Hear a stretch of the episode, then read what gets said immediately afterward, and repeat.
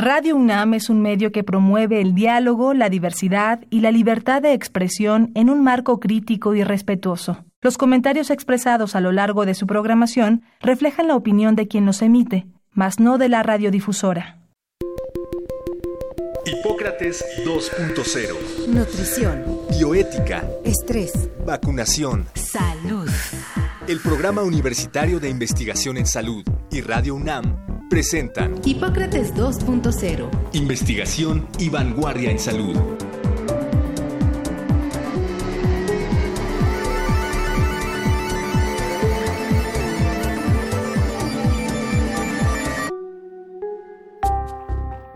En los últimos días hemos visto un mayor avance de la epidemia de coronavirus en todo el mundo y también en nuestro país. La información generada en cada momento se suma a lo que llevamos viendo por más de dos meses y la preocupación también aumenta hasta generar ansiedad, confusión o miedo. Es muy importante reconocer estas emociones y manejarlas de forma positiva. Hoy, en Hipócrates 2.0, platicaremos con el doctor Víctor Manuel Rodríguez Molina respecto a la situación actual. Él es médico, doctor en neurociencias, profesor e investigador del Departamento de Fisiología de la Facultad de Medicina de nuestra universidad, cuyo trabajo científico y de divulgación es sobre el funcionamiento del cerebro.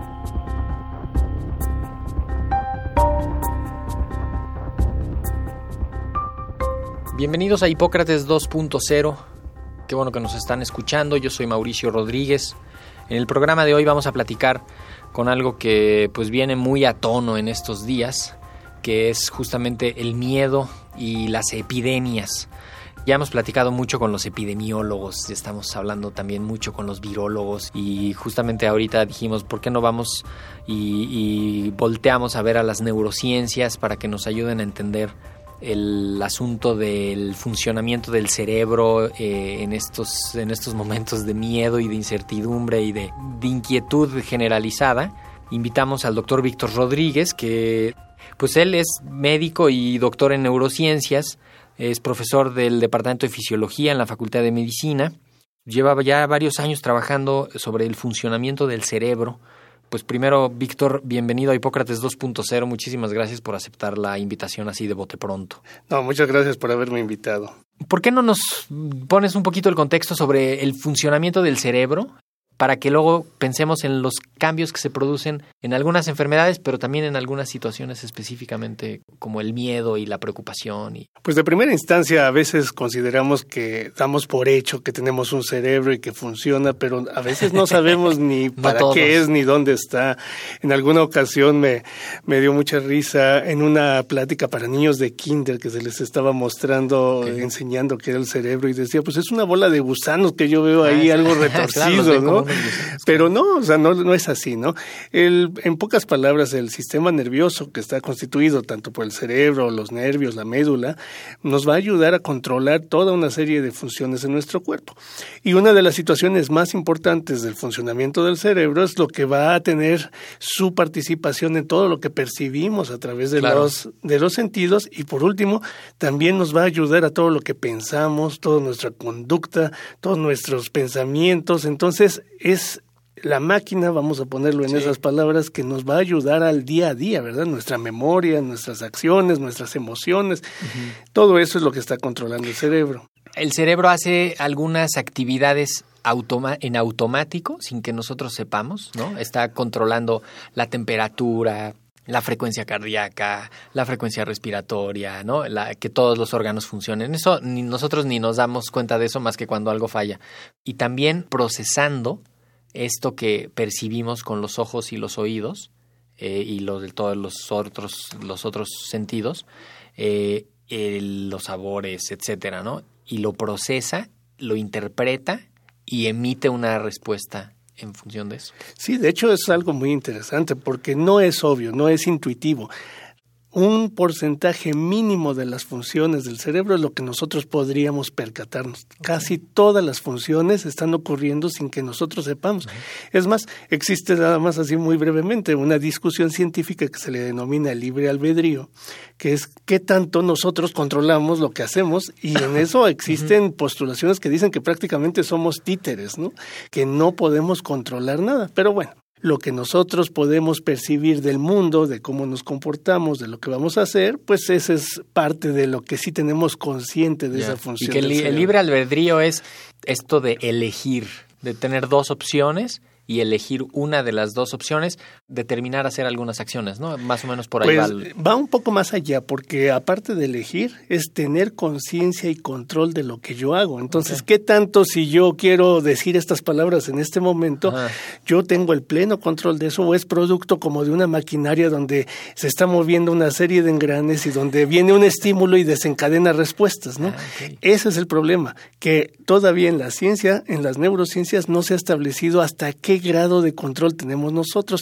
Insisto, y hay gente que postula que no tenemos prácticamente nada de control, que todo depende de lo que entra, de lo que percibimos, y ahí vienen las respuestas. Oye, estamos en medio del inicio de una epidemia. Eh, suena como un lugar intangible, pero ahí es donde estamos. Estamos eh, a punto de que empiece una etapa de una epidemia en México ya de manera un poquito más importante, pero ya llevamos viendo dos meses, imágenes impresionantes, situaciones indescriptibles, noticias falsas, noticias verdaderas, eh, una cumbia, memes, ¿no? O sea, hay un mundo de información. ¿Cómo procesa nuestro cerebro eso? Bueno, eso es extremadamente interesante, porque si nosotros actuamos en función del ambiente, ¿verdad? O sea, más allá de todo lo que tiene que hacer nuestro propio organismo para mantenernos vivos, mucho del funcionamiento depende del ambiente y esto es extremadamente importante. Toda esta información que en un momento dado puede rebasarnos, indudablemente va a impactar en nuestra mente, en nuestras emociones y en nuestro cuerpo. Ahora, todo esto que estamos viendo puede generar emociones de entrada como sería el miedo. El miedo es una emoción natural ante amenazas, ante situaciones de peligro. No necesariamente podemos ver la, la inminencia del peligro, pero nosotros sabemos que algo malo puede ocurrir.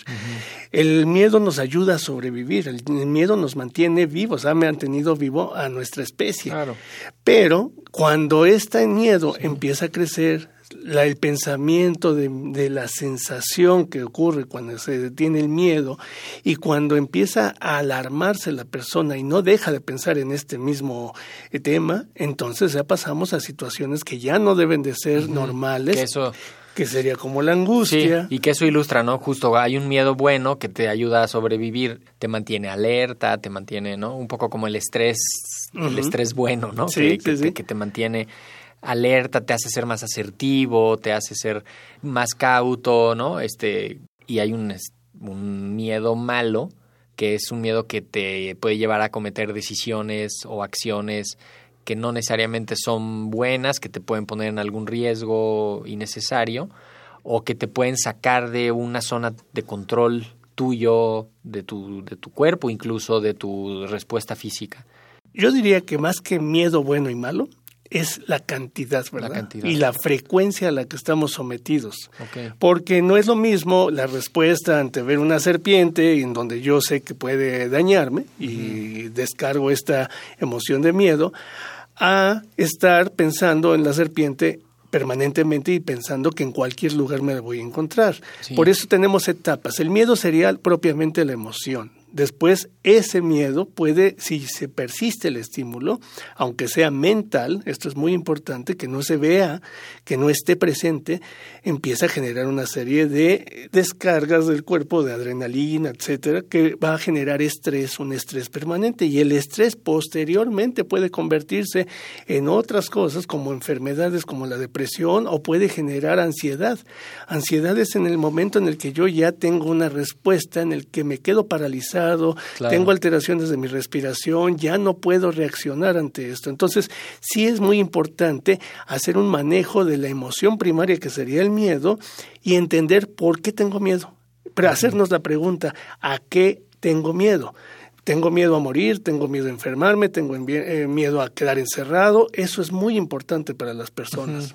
Y eso nos ayuda también para que identifiquemos exactamente a qué le pudiéramos tener más miedo, en particular en esta epidemia, ¿no? Específicamente, y también a buscar obtener información y poder calmar un poco ese miedo con información veraz, real, en, términos de, de que esté diciendo correctamente las cosas, que se esté entendiendo, ¿no? Sí, el problema es que somos elementos los humanos muy complejos. Y se dice, los humanos no tenemos prácticamente racionalidad, es decir, nos movemos entre lo racional y lo irracional, pero actuamos, todo nuestro actuar es irracional, es decir, va a ser emocional, movido por las emociones, como decían, si la racionalidad fuera algo que nos caracterizara a los humanos, habría estadios de fútbol llenos de conferencias de física y eso no existe, ¿no? O sea, existen conciertos, partidos, etcétera, todo lo que pega en nuestra emoción. Y esto que estamos diciendo ahorita es muy importante. Hemos visto imágenes, hemos visto noticias, hemos visto cosas que están pegando en esa emoción de miedo.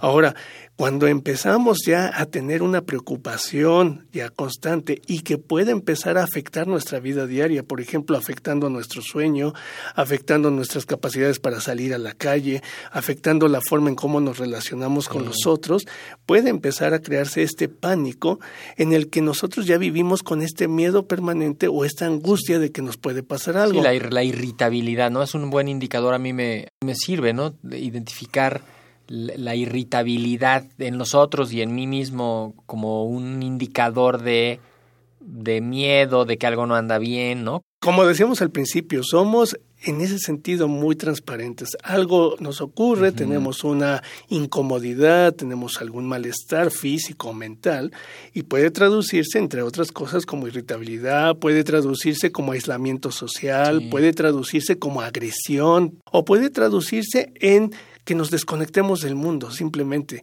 Hay gente que no reacciona con ninguna de estas características y de repente está aislado sin conectarse. Entonces, eso, por ejemplo, en adolescentes, en algunos niños o en algunas personas que no es su conducta habitual, tenemos que tener mucho cuidado porque ahí es donde debemos de poner el ojo en que puede estarse gestando un problema derivado de una circunstancia que vivimos todos como en este caso, ¿no? De la pandemia. Sí, cambian algunos de los componentes químicos del cerebro. No nos está agarrando cansados ya, ya que vaya a empezar la epidemia aquí en México, después de que ya llevamos dos meses de ver la epidemia en otros lados. Eh, porque es distinto, ¿no? La reacción a la epidemia en China ahorita ya empezó y aquí ya la tenemos y apenas pues, unos días poquitos tal y entonces eh, hacer algo y reaccionar de alguna manera. Y en Europa unas semanas después y ahorita que ya viene hacia, hacia esta región, que ya sería como completarle la vuelta al mundo y, esperar a que se meta en otros lados donde va a causar un impacto incalculable, ¿no? En África y en, así en esas situaciones críticas. Pero no, eh, sí, sí estoy más o menos pensando correctamente que que nos agarra con el cerebro cansados.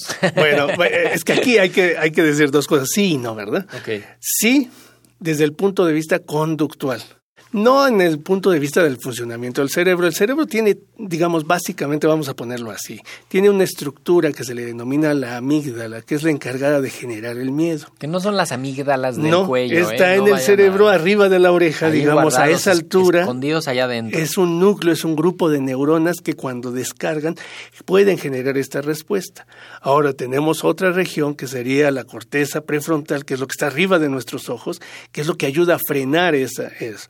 Entonces, de manera de funcionamiento del cerebro tenemos mecanismos de autorregulación. o sea, sí vamos a, desencadenar la respuesta, pero nos regulamos. Pero ¿qué ocurre a nivel conductual? Y este es un punto extremadamente importante en este momento. Las autoridades, los expertos han dicho, no podemos ahorita decir que se cierra toda la ciudad y nos quedamos encerrados. ¿Por qué no se puede? Porque lo que sí va a ocurrir es que si nos mantenemos con este temor, con esta, este pánico para algunas personas o con este miedo por mucho tiempo, cuando venga el verdadero peligro, ya no, ya estamos sensibilizados.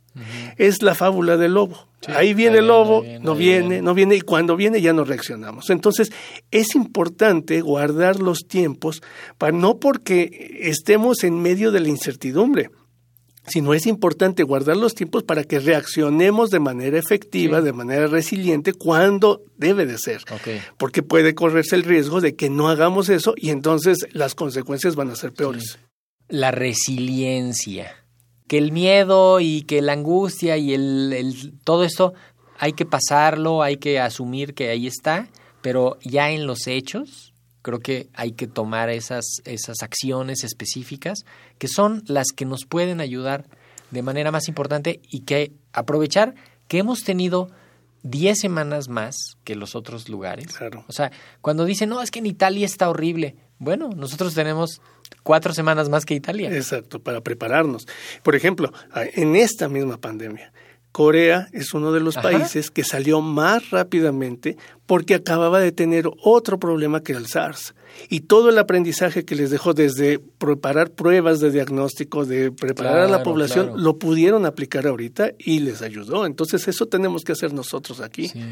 O sea, el miedo, pues te puede, eso, te puede paralizar, te puede llevar a ser errático, a cometer, a cometer algunas, pues algunas actitudes que no sean buenas y, y también no pensar en el nivel individual, porque si son muchas las personas que están cometiendo estos errores y estas acciones, pues entonces sí se hace un desequilibrio que, que es difícil y que termina sumándose como otro problema, ¿no? O sea, tenemos una epidemia causada por un virus, pero tenemos una infodemia causada por la información y tenemos pues ahora como una epidemia de miedo que se contagia que la gente pues está eh, pues ahí también siendo parte de ella y que también hay que hay que ayudarla a prevenirla ¿no? sí de hecho yo creo que lo más importante que podemos hacer nosotros es decir qué debe de hacer la gente. Entonces lo primero es como estás diciendo el miedo paraliza el miedo imposibilita que podamos responder resilientemente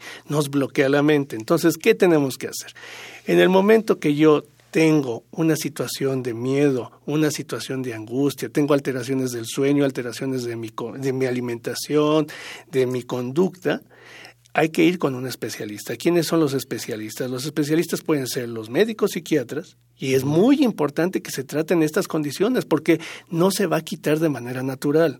Es más, puede empeorar o con algún terapeuta, pero sí requerimos de ayuda que nos vaya a mejorar nuestra condición que estamos pasando ahorita y otra cosa que es muy importante, que ya se ha visto a lo largo de la historia de estas situaciones tenemos otra condición que se denomina estrés postraumático. Mucha gente puede quedar con una lesión emocional en el que después de haber sufrido, entre comillas, el horror de la pandemia, pueda tener estas vivencias de manera permanente por años. Entonces debe de tratarse. como los de la guerra o los que les pasa algún accidente sí. Por ejemplo, ahorita, esto ahorita están saliendo publicaciones muy recientes de que las cuarentenas son un factor de riesgo el mantenerse encerrado por dos, tres semanas para generar estrés postraumático. Y dicen eh, en el artículo dice muy simple, por eso se utiliza encerrar a alguien como castigo. Sí. Porque no es nada favorable para la persona. Y que justamente previendo eso,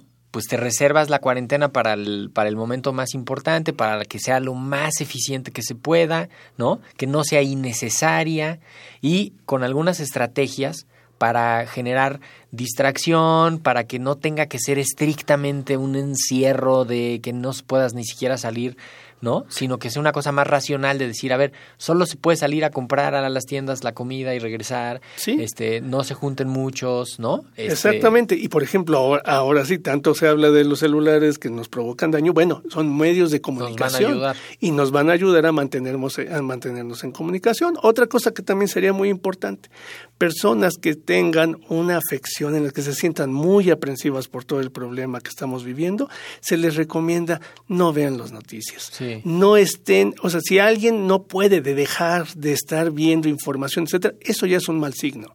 Si alguien no puede dejar de estar leyendo en las redes o compartiendo información, es un mal signo. Lo más fácil para poder no desarrollar, no caer en pánico es empezar a cortar esto y comunicarse con gente que Claro. no esté en ese canal, ¿no? Y, y yo creo que recordar algunos de los hechos ¿no? reales que nos pueden también dar alguna, alguna tranquilidad. La enfermedad de la que estamos hablando es una enfermedad que en, términos generales eh, pasará como un catarro común. En algunos casos tendrá un poquito de más eh, manifestaciones clínicas, fiebre, tos un poquito más difícil, eh, pero también ahí se va a quedar. En unos más poquitos les va a dar dificultad respiratoria, les va a dar eh, dolor al respirar, les va a comprometer alguna de sus, de sus funciones y sobre todo en los que sean más viejos y en los que tengan enfermedades, pues va a contribuir a que se desequilibre su cuerpo, se les desequilibren sus eh, enfermedades, su cuerpo no va a poder responder bien y se van a complicar y van a tener que tener una intervención un poco más grande. Entonces, si asumimos en que la gran mayoría está dentro de gran conjunto de los que son de riesgo relativamente bajo, pues entonces también eso nos tiene que ayudar para que los que estamos de este lado del conjunto protejamos a los más vulnerables que están del otro lado y que necesitan que los a los que no nos va a ir tan mal con la enfermedad los los protejamos a ellos que son los más vulnerables. Sí, porque esta población vulnerable, indudablemente tenemos que cuidarla, ¿no? Que son Sí. los ancianos, niños o enfermos, ¿verdad? Que tengan otro tipo de enfermedades. Porque hoy día ha salido mucho una palabra, ¿no? Que se dice el, este, la vacunación o la, o la protección de rebaño, pero también existe otra palabra que dicen que es el pánico de rebaño, ¿no? Claro. Estas estampidas que vemos que hacen los animales, bueno, lo podemos este, metafóricamente llevar a nuestro ejemplo, Sí. en donde si nosotros desbordamos los servicios de salud, si nosotros saturamos las líneas de emergencia que ahorita se han puesto a disposición, estamos haciendo esta estampida evitando que quien realmente tenga la necesidad del servicio no lo tenga y pues con la desgracia que le Sí. pueda ocasionar. Sí, que se saturen. Hay una figura que está también circulando mucho, es decir, a ver, supongamos que va a haber 10.000 casos, ¿no? Ya, que van a necesitar hospitales, ya, asumamos eso. Queremos que lleguen en seis meses a los hospitales. No queremos que lleguen en dos semanas. ¿no? Exacto, sí. O sea, no digo de que lleguen en dos semanas, de que de aquí a dos semanas, no, no, no, que en el transcurso de dos semanas lleguen 10.000 casos a los hospitales es muy diferente a que en el transcurso de seis meses Se lleguen atender. los mismos 10.000 Exacto. casos a los hospitales. Esto lo vamos a lograr en la comunidad, interrumpiendo los contagios de los enfermos a los sanos con las medidas básicas de higiene personal, de protección del enfermo y de protección del vulnerable. Creo que e- eso es importante y eso nos tiene que ayudar a aliviar el miedo. Sí, es que así como tenemos el contagio del miedo, también debemos de tener este contagio de la prevención. Es decir, Sí. cada uno de nosotros somos responsables de decir a quien tenemos a un lado, usar el gel antibacterial, lavarse las manos, no tocarse la cara, etcétera, para evitar que empiece a, a crearse esta estampida, ¿verdad? Entonces Sí. nosotros somos responsables, seamos médicos o no. Todos debemos de cooperar y eso nos va a dejar un beneficio a todos. Claro. Y eso, eso es preparación, eso es preparación en la comunidad. Y eso puede tener un impacto igual o mayor al hecho de que si el gobierno se ha preparado o no, si las instituciones se han preparado o no, creo que es fundamental transmitir la necesidad de preparación en la comunidad con las acciones de la comunidad. Sí, a mí, a mí me gustó mucho un ejemplo que ocurrió en Italia. En Italia viene el brote, cierran, deciden el cierre de la ciudad y la gente empezó a escapar de la ciudad y saturó los trenes. Entonces imaginemos el pánico que se creó, o sea, una medida que parecía preventiva creó Claro, otra serie de porque- problemas. Porque no tuvieron un par de semanas para ir diciéndole a la gente, esto va a poder pasar, hay que estar listos, si te pido que te quedes en tu casa, quédate. Ahí los agarró, como dicen, con Por los dedos en la en la puerta. puerta. Sí, entonces tenemos ese tiempo Sí. y lavarse las manos, utilizar el gel, el estornudar en el brazo, Exacto. son medidas que a nadie le cuestan trabajo realizar. O sea, Sí. todos, todos, todos podemos hacerlo y todos podemos enseñarlo. Y eso nos va a ayudar a bajar el miedo y estamos haciendo una forma de control colectivo. Exacto. No es que no nos vayamos a enfermar, simplemente vamos a afrontar mejor esa enfermedad. Exactamente. Y con eso vamos a tener un cambio y va a ser una epidemia diferente aquí en nuestro país, porque aquí sí tuvimos cuatro semanas más, sí tuvimos cinco semanas más para que la gente se prepare en la comunidad y diga, aquí no entras, maestro.